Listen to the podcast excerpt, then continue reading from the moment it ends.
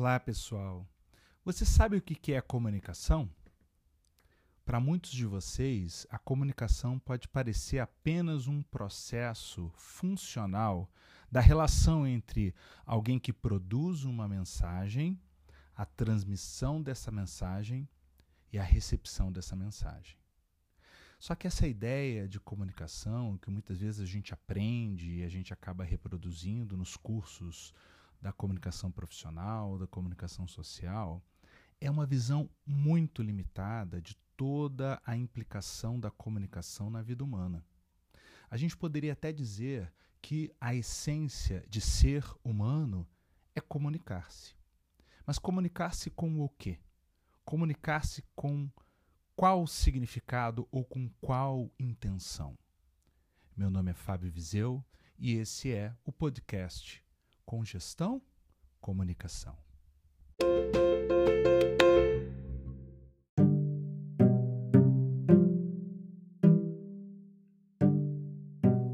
A ideia que eu quero propor a vocês sobre o processo da comunicação é que ele representa uma conexão entre subjetividades, mas também a própria conexão de uma subjetividade com o mundo exterior.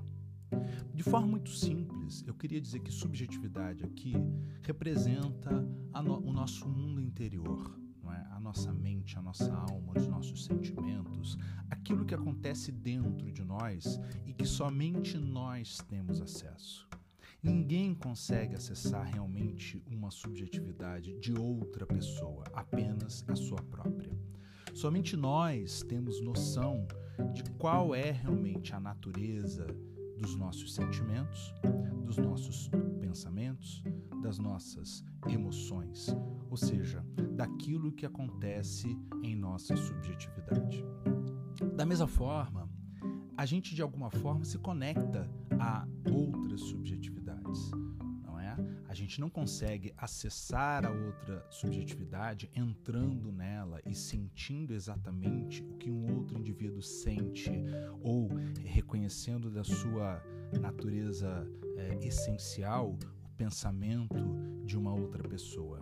A gente acessa essa subjetividade através de um processo de conexão intersubjetiva que é a comunicação. E como que se dá essa conexão?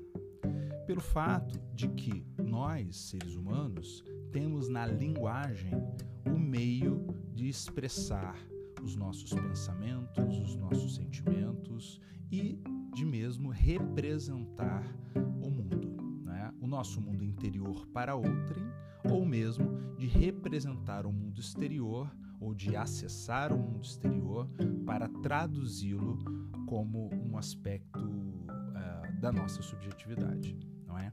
Então isso, na verdade, é uma vertente de filosófica, né, da filosofia da linguagem e que ficou conhecida como hermenêutica filosófica.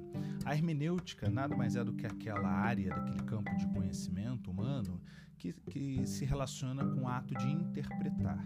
Não é? E também, de forma muito simples, a hermenêutica filosófica ela ah, prega que ah, o ato mais ah, original da natureza de ser humano, ou seja, o ato ontológico de ser humano, aquilo que nos que define a essência do nosso ser, é a interpretação.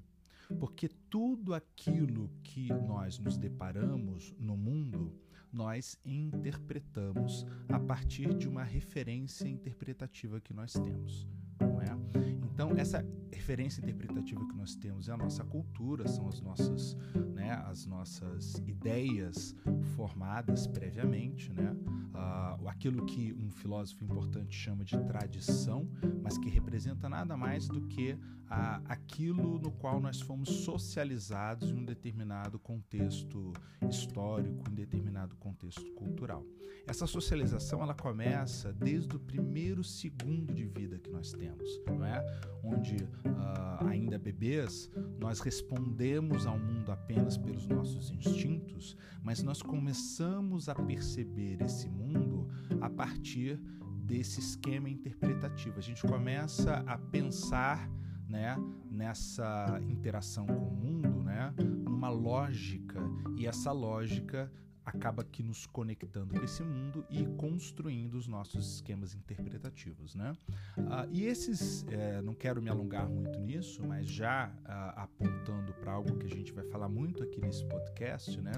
E o primeiro é, processo de conexão com o mundo e que constrói esses esquemas interpretativos, né, é uma linguagem. Obviamente, a gente não nasce já sabendo da linguagem que é estabelecida naquele meio social que a gente nasceu. Né?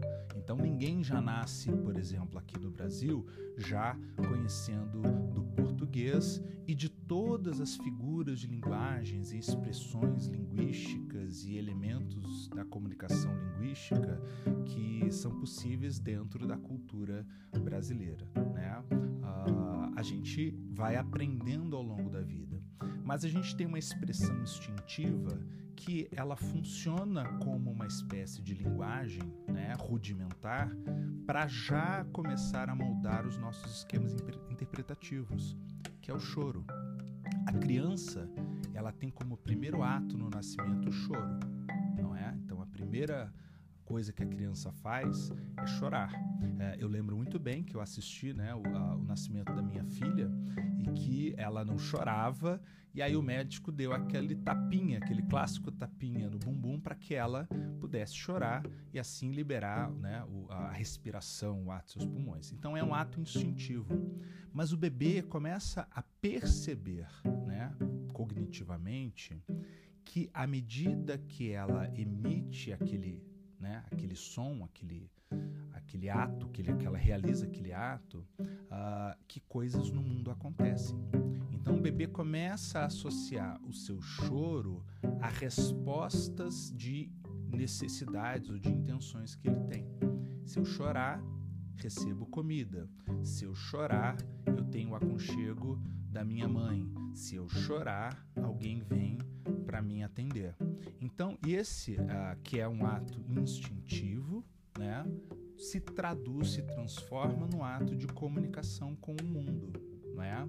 não necessariamente uma comunicação articulada com outros indivíduos, mas o bebê percebe que o mundo responde a esse ato comunicativo.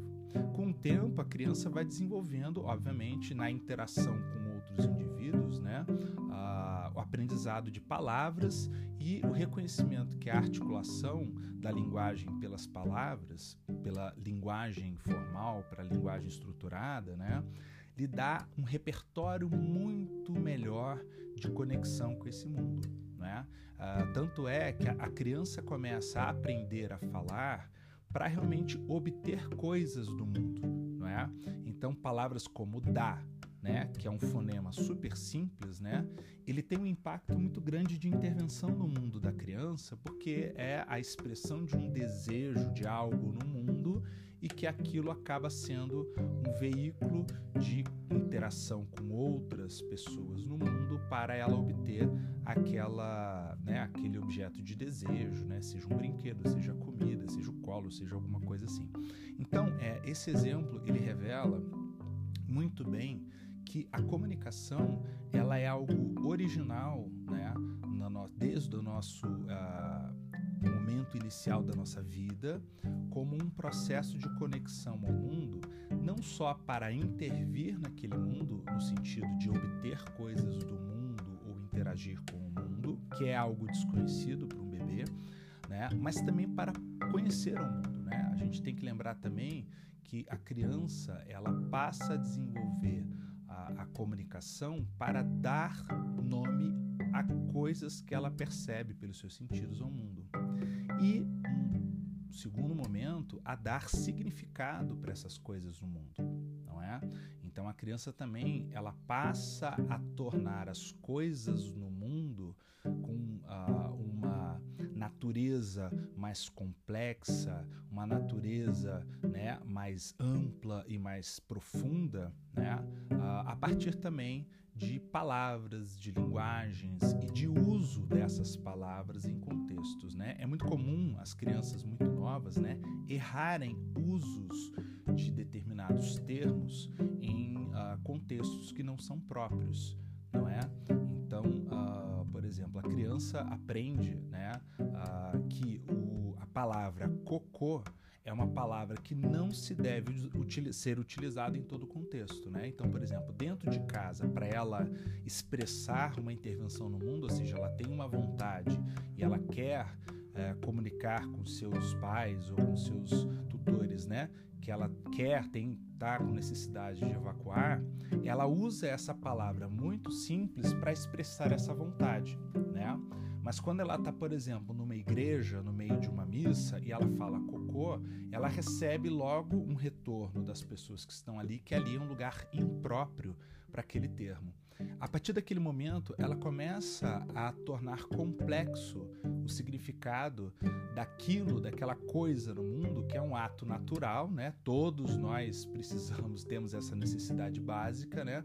Mas ela começa a perceber que essa necessidade, ela tem uma coloração, ela tem um significado um pouco diferente, por exemplo, de comida, de papá, né, que a criança usa, é, que é um significado ou uma conotação, uma, uma avaliação meio ruim. Eu não posso dizer essa palavra em todos os lugares, eu não posso me expressar é, com isso em todos os lugares. E aí ela vai começando a desenvolver um sentido e um significado associado àquele ato, que é um sentido negativo, que é um sentido de algo que as pessoas não gostam, que é o sentido que você tem que evitar, inclusive o próprio ato de evacuar, que tem que ser um ato privado, que é um ato que não se diz, que é um ato que, né, que de alguma forma tem essa conotação, né, uh, negativa, ruim e, e privada. Então, esse processo de interação com o mundo, ele se dá pela linguagem. Então a comunicação ela é muito mais do que a simples transmissão de uma mensagem, né? A comunicação é a forma como a gente se conecta com o mundo, que a gente acessa esse mundo, aprende sobre o mundo e também é a forma como a gente interage com outras pessoas no mundo, não é? A gente, na verdade, tem acesso às coisas do mundo pelo intermédio de outras pessoas já versadas numa linguagem complexa que vão nos ensinando as coisas do mundo a partir da linguagem que a gente vai aprendendo. Mas isso vamos falar para uma outra oportunidade. Valeu, pessoal!